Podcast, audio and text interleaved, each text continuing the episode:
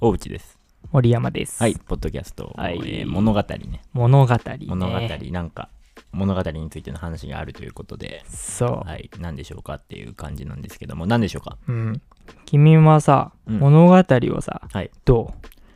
きうん、好き。うん。何をさ、イメージする物語といえば、映画。映画ね。そう。そういう物語ってあると思うんだ。はい。うん。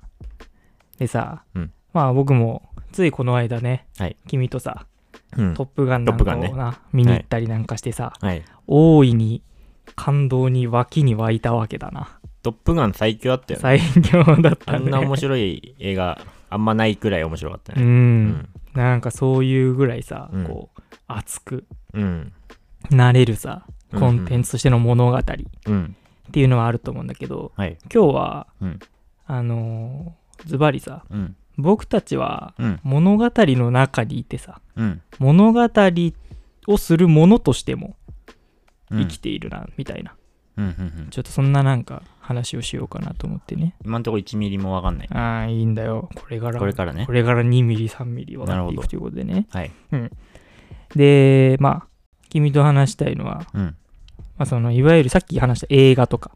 うん。小説とかね、うん。みたいな、まあ、フィクションとしてのさうん。物語とうん。あとはその現実の中で語られる物語ってうん。いうことについて、なんとなくおしゃべりしていこうかなと思っててさ、あじゃあ今日はその現実の物語の話ってことまあどちらかというとその話をなるほどねしたいかなと思いまして、はいうん楽しみですね そうそうそうでさ、うんまあその前置きとしてそのフィクションとしての物語とうんまあ現実としての物語ありますよなんてね、うんことを今一旦こう提唱したわけだけれども、はいはいまあ、フィクションの物語はいわゆるストーリーとうん呼ばれるものでさうんうんどっちかっていうと現実に即した物語っていうのは、まあ、前回前々回ぐらいでもちょっと話したかな、うんもっと前かなナラティブうん的なうんうん意味合いを含んだ物語っうんうんていうのがあると思うんだけど、うんまあそのそのナラティブとしての物語ねうんうんこれについて何を言いたいかっていうと、うんまあ、我々日頃いろんな情報などをさうんニュースやら、うんうん今いろんなものでキャッチする中でうんついついうんうんうん物語化させてないかいっていううんうんことについてねちょっとお話をしうてんみたいもしかして安倍晋三絡み絡めるいやーあ絡めない話ねまあなんかそれは結構このテーマを話そうと思った結構事後で発生したのであまああタイムリーっちゃタイムリーなんだけど、えまあ、全然それになぞらえてもいいかなっては思ってて、うんまうんあ、その何が言いたいかっていうとさ、うん結構その起きたこと出来事に対してさ、うんやたらとこう因果関係としてうんの、まあ、出来事にさこう結びつけたがるあ傾向があるんじゃないかなと思って何て言あんま意味わかんないいやというのは、うんえーまあ、例えばですよ、うんまあ、別に今回ちょっとその安倍元首相の話はちょっとあんましないですけど今回今はねうんうんうん一旦はしないけど、うん例えば、えー雨が降って嫌になったという文があったとするじゃないか。うんで、これはさ、雨が降ったのとうん嫌になったっていうのは、うんあくまで前後関係なんだよね。うん雨が降ったということと、自分が嫌になったということうんっていう文脈なのに、人は結構頭がいいので、うんうんうん雨が降ったことによって、不快な気分になったって、うんなんか解釈できるじゃん、うんうんうん文章として。うんでも、それはさ、雨が降ったので、うんうんその雨が降ったことによって自分が体が濡れるだの、うんなんだのするので嫌になるうんとまでは言ってはいないけど、なんかそういう感じにこう、想像をしてさ、だから嫌なんだろうなみたいな、うんうんっていう風に考えられる力があると思うんだけど、ああはいうん、ここまではいいうんなそれはなんか非常に、あの、いい人の力だと思うんですけど、うん時々、うんその前後関係を因果関係であるとうーん勘違いしてないかいっていう話ですす。なんとなく伝わったかじなゃあもうこの話は終わりという感じでねそうなってくるはい。うんなんかああったんですかそういうなんかエピソードみたいなまああなそうそうなんか、うんまあ、これはなんかその思い違いだったりとか、うんまあ、思い込みっていうねまあなんか全なんか少し前から俺がずーっとあなんーはいはいはかい話をしているテーマにもちょっと近いのかもしれないんだけど、うんなんか出来事があった時にさうんうんなんかそのなんなんでそれが起きたかっていうことをさうんただ知りたいがためにねうんうんなんかその理を由をなんか自分が知りうるその行動パターンに当てはめてそうそう落とし勝手に込めてさあだから勝手にナラティブを作ってるみたいなそうそうそうそうっ話っていうことねああなるほどていうの確かにがあるね自発的にうん発生してしまっているということと、うんうんうんうんまあ、ここでこのポッドキャストでもうこすりまくってるうんメディアがそういう風にしてるんじあゃん。だかとあかねはいはいはいらメディアは人がさうん視聴者が気になってるなんでっていうことに対してうんそういういろんな前後関係だったり、うんうんその、まあ、例えば、まあ安倍首相のことで言えばさうん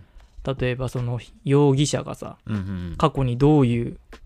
まああの生い立ちがあっただのさうんうんうんまあ、そういういろんな過去のこう行いというものを、うんうんまあ、後年の犯罪のね火種として、うんうんまあ、無理やりストーリー的にこじつけたりする節があったりするじゃない,、はいはいはいまあ、それは何がって具体的には言わないけど、うんうんまあ、そういうふうに主語が、まあ、ほら元うん海上自衛隊だっけ、ああそうだねとかさそういうなんか主語をちょっと大きくしたりしてさそうだねもともとそういう武力的なところに、あの力がある存在だったとかね、うんうんまあ、だからそれがまるでその安倍さんをさうんやっつけるためのねねだからその女装にそういう経歴を持ってたうんうんみたいになんか履き違えられたりするじゃない、実際は34年ぐらいしか勤務してうないよんねとかうんっていうのを考えた時にそういう前後関係であるものをうん無理やり物語化してさうんうんかまあこういうことだからっていうふうに決めつけちゃったり、うんうんまあ、自分の知ってる規範にうんうんはめ込んで物事を考えてるっていうのはうんなんかちょっと怖いなあこれは物語ストーリーとして、うんフィクションとして捉える分には非常に立派な機能なのに、うんうんまあ、なんと現実に持ってくると皮肉なことかもったいねえなあなんていうことを考えてちょっと嘆かわしかったっていう、なるほどねはい、話ですね終わり僕が言いたいのはそこだけですね、ああなるほどですねあうんじゃあもうこの話は終わり かななんてねもうちょっといやわさかるよそのもうちょっと広げてあの SNS とかでもね、うんうんうんあのよくあるもんねそうそうそうあのある人が何かしたってなった時にさ、うんその過去のツイートだけでその人の人生全てだと思っちゃうっていう、うんなんかそのそのツイートだけでこのツイートがあるからうんこの問題を起こしましたよみたいな話は結構よく耳にするそうそうそうそうよね実際にはツイートしてることなんて人生のさうん100%あったうちの多分2%ぐらいしかうんその人を物語っていないと思うんだけどさ、そうそうそうまあそれで判断するみたいな、うんあの結構ありがちだよね。ねうん、なんまかあ、それは確かにね、今っぽいんじゃないかな。うよんり、なんか、身近に、この、有名人とかさ、特に公で、あの、なんか活動してる人って、あの、SNS とか、でなんかこう、身近にこう、より、前よりももっと身近で、こう、なんか、その、ファンの人とうんこうやり取りができるようになった分それが全てだってなんか思い込んじゃうみたいなのはうん大衆心理としてうんうんなかなかある気がするよね。そうだね、うんそのやっぱそういうふうにうん、ある程度その権力とかうんうん影響力を持つ人ほどさうん大衆、まあ、外側のものからさうんうんこうかけられるこうすこうであるべきとかうさ、んうんまあ、その、まあ、義務的な部分とかうん道徳的な部分でのさ、うんまあそのまあ、こうであるっていうそのマストであるっていうようなうんうんプレッシャーっていうのはすごいかかるじゃんうんうんそういう力がある人ほど、うんまあその見本としてというかねうん規範になるというような意味でうんまあそういう中でなんかその本人の意図しないうんうんもののなんか動きっていうのがうんこう勝手にねうん受け取った側の経験とかうん知っている範囲のところでうん少しずつずれていくっていうことをうんうんうんなんかなくすためにはさじゃあ逆にどうしたら いいんでしょうっていううんうんうんことにもまあなんかつながってくるとは思うんだけどなんか俺ってそのさっき俺有名人とかさ、うんあのに例えて言ったけどさ、うんこれってあのー普通に俺ら単位の生活しててもよくなんか遭遇するっていうかさうんあの仕事とかでさうん例えば誰かがミスしたうんらさあのー前回この時もみこういうミスしたよねみたいなさはいそれと関連ししてるんじゃないの今回のミスはみたいな感じ言うんだけど、まうあんでも本人からしたら全然普通に何の関係もないミスでさ、うんなんか勝手に関連付けられちゃうみたいなのってまあ平気であってさ、うんううんんなんかこれってまあその今がそういう顕著になってるだけであってさ、うんあのまあ昔からこういうなんつうんだろうねエラーみたいなうんなんかことってなんかこう常日頃からこうあったよなみたいなのをちょっと今思ったとこそうろなだんだよねね。だから、うーん、なんだろうね。あとなんか、まあ普通に、なんだろう。あのーまあ、そういうことでさ、うんなんか、なんつうんだろう。音楽を志す。そういうこと、そういう社会クソくらえだ、うわーっつって音楽に走るんでしょロックンロールっつうのは。まあそのファンキッシュな そうそうそうそうそう。うんだからそういう原動力の一つとかにもね、あーでなもってんのかなそうだと思うなんかそういう思い込みとかうんの力ってさなんか自分の力でうん道を切り開いていくためのうんきっかけにもなると思うから、なんかそのそういうなんかバイアスがかかるうん、っていうのは、すごいいい面もあるんだけど、うんやっぱりそのなんていうの不本意なまあね情報とかさ、うん、よくあるね。そうネガティブなものにほどさすごい注目がよ、というのにはかかってうんうんっていうのはあるかなって思う、うん、これ別に解決策っていうかさ、うんなんかなんだろうねみんなその他人に干渉し好きだよねあーそうそうそうそなんうかさすげなえんか思うそれ、すげえ関連付けしようとしてくんだよね、うんうん、なんか別にお前が見てることってその家族とかさ恋人とか友達じゃない限りさ、うんなんかそいつが見てることってその人の人生のさ本当に1%ぐらいでしかないわけうでんなんか寝る寝る前何してるかとかさ、うんうんなんか帰ってきたら何するか朝起きたら何するか休日何してるかによってさその人ってさ、なんかどういう人かっていうのは結構形作られるはずなのにさうんなんか例えばさっきの例えで言うとあの仕事の例えで言うとさ、まあ、仕事にいるうちの時間なんてさなんだろう人生100%のうちさ20%ぐらいが仕事してる時間としてさ、うんじゃあその人と触れ合ってるのが20%であってもさ、うんその8時間9時間10時間ずっとその人を見てるわけじゃないんだからさそうだねまあそうなってくるとその人の知ってるそのひその人のなんつうの自分が知りうるその人の情報ってさその人の100%うちのまあ5%とか2%とかしかないうんわけだからそさ、れわずかになってくるんだかだねらそういう少ない情報でそいつを決定づけるのもうやめようぜみたい そうだね。なうんマジで思ういねやその、うん相手に対してさうん知らないことがあるというのをうん知るっていうそうそうそうそうなんかその理解してるっていう風なさ立ち位置に自分を置くのってさ、うんすごく難しいことだよね。うんうんまあ、だからこそ知らない領域があるということうん自分はここまで知ってるとかうんここからは知らないっていう線引きがこう冷静に取れるとさうんうんもう少しこう歩み寄りとしてはうんうん他人への干渉っていうのももう少しなんていうのかないいものになる気はするんだよね。うんうんそうだねなんか人付き合いってさ、うんなんかそういうのあるよねなんか、そうね。なんかそういうめんどくささあるよねだからさなんかななんて言うんだろうなこの知らねえ人に自分の王道知った風に聞かれるのって多分このこの世であの一番ムカつくことランキング多分上位 5, 5ぐらいになると思うんでトップ5ぐらいに入ると思うんだけどさうん。なんか、だから、そういった面でもさ、そのなんか、なんつうんだろうな、その、別に、友達、別に、友達とかさ、うんなんか信頼してる人とかって別に何人かいりゃいいやみたいな思っちゃうよね。うんはいそうだね。余計にうん、そうそう。なんかそのし相手に知らないことをしがあるっていうのを理解するのもそうなんだけど、うん。相手に過度にその自分を全てを理解してもらおうと思いすぎるのもうん。なんかあんまりなんかいいことなのかなってうんうんうん。いうのは思うからさ今言ったみたいにさそ分かる人がなんかその確実にいる、う。うんそのゼ。ロではないという状態っていう方いうことがうん。だけでなんかすごい実は幸福っていうかさうんうんうん。めちゃめちゃ幸せなことなんじゃないかなっていうふうにはお思うわな